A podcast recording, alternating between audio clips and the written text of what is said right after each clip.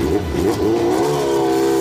Boxenfunk, der Motorsport-Podcast mit Thorsten Tromm. Servus und Hallo. Eine eigene Rennserie, das wünschen sich bestimmt etliche Rennfahrer. Eigentlich eine coole Idee. Du kannst selbst entscheiden, wer mitfährt, welche Autos starten können und auf welchen Strecken gefahren wird. Und obwohl Ralf Monschauer nie selbst hinter dem Lenkrad sitzt, hat er eine eigene Rennserie. Ich habe ihn mal beim Lauf der DMV GTC Rennserie, also seiner Rennserie, am Nürburgring getroffen. Boxenfunk, der Motorsport-Podcast, natürlich mit interessanten Menschen aus dem Motorsport. Einer davon ist Ralf Monschauer. Ralf, du bist ein interessanter Mensch, weil du hast eine eigene Rennserie. Das kann nicht jeder von sich behaupten. Ich bin ein Mensch, das stimmt, ja. Und ich bin ein Mensch, das stimmt auch, der eine eigene Rennserie hat mit DMV, GTC und Dunlop 60. Das machen wir jetzt im sechsten Jahr. Aber ich muss sagen, wir haben in den letzten Jahren viel, viel verändert. Also ich persönlich sage für mich eigentlich, wir haben eigentlich seit zwei Jahren sind wir am richtigen Weg, dass wir eine eigene Rennserie machen mit äh, Fahrzeugen wie GT3, GT GT4, TCR, Cup Porsche, Lamborghini. Und jetzt haben wir unser Konzept gefunden. Aber du weißt selber, im Motorsport dauert das alles immer ziemlich lange. Wir sind noch im Aufbau, immer noch weiter. Immer noch. Also wenn ich mir das Fahrerfeld mal so angucke, die Starterfelder, das sieht ja schon richtig ordentlich aus. Manch eine Rennserie, auch mit drei Buchstaben, hätte gerne so viele Autos.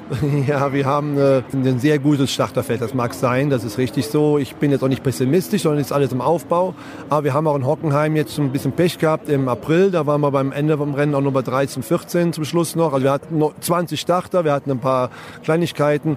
Also wir sind doch noch im Aufbau. Unser Ziel ist es, 25 Starter zu haben und 40, 45 Starts, also 20 von mir aus 160, 25 in DMVGC. Das ist unser Ziel. Wer die Serie nicht kennt, kurz und knapp erklärt, es ist eine Serie nicht für Profis. Es ist eine Serie für Amateure, Gentlemen, für äh, Nachwuchspiloten und für Profis. Wir haben hier sowohl einen Jakob Erlbacher als Juniorfahrer im Dupré Porsche, der komplett seine Motorsportkarriere beginnt genauso wie andere Fahrer. Wir haben aber auch einen Tommy Tulpe, einen Dietmar Hagenmüller, die als Gentleman-Fahrer hier mitfahren und, und Spaß haben. Wir haben aber auch einen Uwe Alzen oder wir haben einen Markus Winkelock heute. Wir haben einen Simon Reicher. Wir haben einen Kenneth Heyer, der mir immer wieder hilft. Ich habe es eben bei Sieger noch gesagt. Also es ist durchgängig ganz gut. Wir wollen aber keine Profiserie sein. Wir wollen eine Serie sein für Gentlemen, junge Fahrer, wo die Profis unterstützend wirken. Denn das ist das Konzept der GT3. So wurde es damals geplant. Ein Gentleman, der von einem Profi oder einem schnellen Fahrer unterrichtet wird, wo bremse ich, was mache ich wie und der dich dadurch massiv verbessern kann. Ähm, es ist auch so, dass viele jetzt vorm Start zum Beispiel der ADAC GT Masters vom ersten Lauf hier mal angetreten sind und ihre Autos auch da mal getestet haben. Ne? Ja, das haben wir auch gehabt. Wir haben jetzt zum Beispiel Simon Reicher, der GT Masters gefahren ist. Der Junge braucht noch seine Zeit, ist ganz klar. Ich, ich sage immer wieder, ADAC GT Masters ist genau über uns.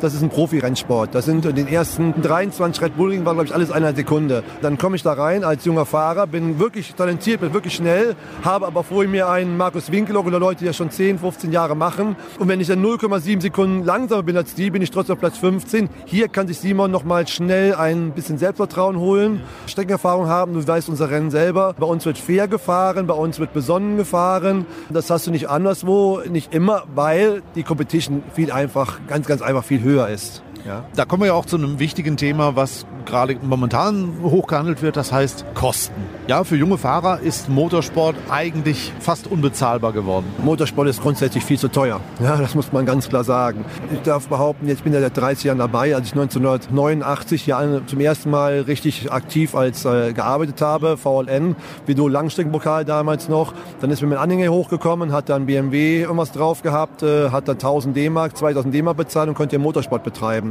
Mittlerweile ist es so, dass der Breitensport mehr weggedrängt wird, weil die Autos, die wir jetzt haben, sind natürlich, also gehen wir von der GT3 aus, da steckt so viel Technik drin, so viel Ingenieurskunst drin, das ist ja ganz klar, dass es teurer wird. Aber ich muss auch sagen, wir haben natürlich äh, Kollegen, den BMW zum Beispiel oder auch im Börde Sprint, wo es immer noch möglich ist. Unser Konzept ist einfach, muss man sagen, eine andere Sache. Wir haben eine Nische gesucht äh, und noch gefunden. Und das ist natürlich hier ein höherklassiger Motorsport, aber es gibt noch preiswerten Motorsport und wir bei uns sind wir auch. Beim TCR kann man genauso gut bei uns einsetzen wie auch ein Cup Porsche.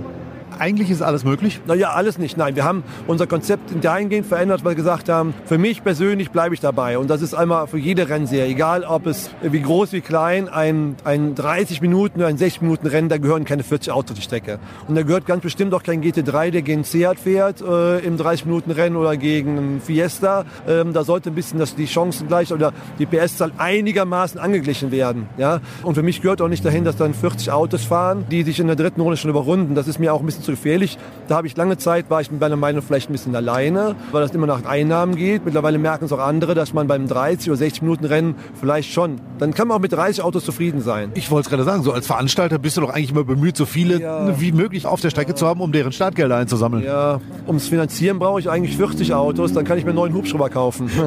oder zweiten oder dritten. Ja, man, im Ernsthaft. Natürlich wollen wir so viel wie möglich haben, aber ähm, das muss man sagen, wir haben ja Gentlemen, wir haben ja keine Profis und jeder kleine Fehler kostet Geld, wenn dann wieder ein Auto ausfällt, dann fährt es beim nächsten Mal nicht mehr. Ja, also lieber habe ich 25 Autos permanent die ganze Saison drüber, bevor ich mal 30 habe, mal 15, mal 17, mal 18 und ich bleibe dabei. DMV GTC, unsere Serie. Bodenständig, familiär. Ich möchte gerne hier mit jedem auch noch sprechen können. Ich möchte mich jeden Tag mit den Leuten treffen, mit den Leuten reden. Ich möchte nicht, dass nur für mich Gesichter sind und es nur ums Geld geht, sondern ich möchte mich mit in die Box setzen, möchten mit den grillen, wir möchten mit den Leuten reden. Und wenn ich 30 Leute habe plus Teamchef, dann kann ich das nicht mehr. Wir haben gemerkt, 24, 25 ist die perfekte Zahl für uns. Ist das so, dass ihr im Prinzip an diesen Punkt kommt, wo früher mal die VLN war? Also, dass ihr die in puncto jeder kennt jeden, jeder hilft jedem auch irgendwo beerbt? Ja, ich bin ein Kind, ich bin kein, ja, ich bin auch, du hast vollkommen recht, das kann ich vielleicht mit aufnehmen im Portfolio. Ich bin ein Kind der Top Ten. Hans Niemann, Thomas Voss, Peter Rumpfkeil damals. Ich habe als junger Journalist da angefangen, für die Zeitungen zu arbeiten, für Marketing, Pressearbeit gemacht, für viele Teams, die damals waren.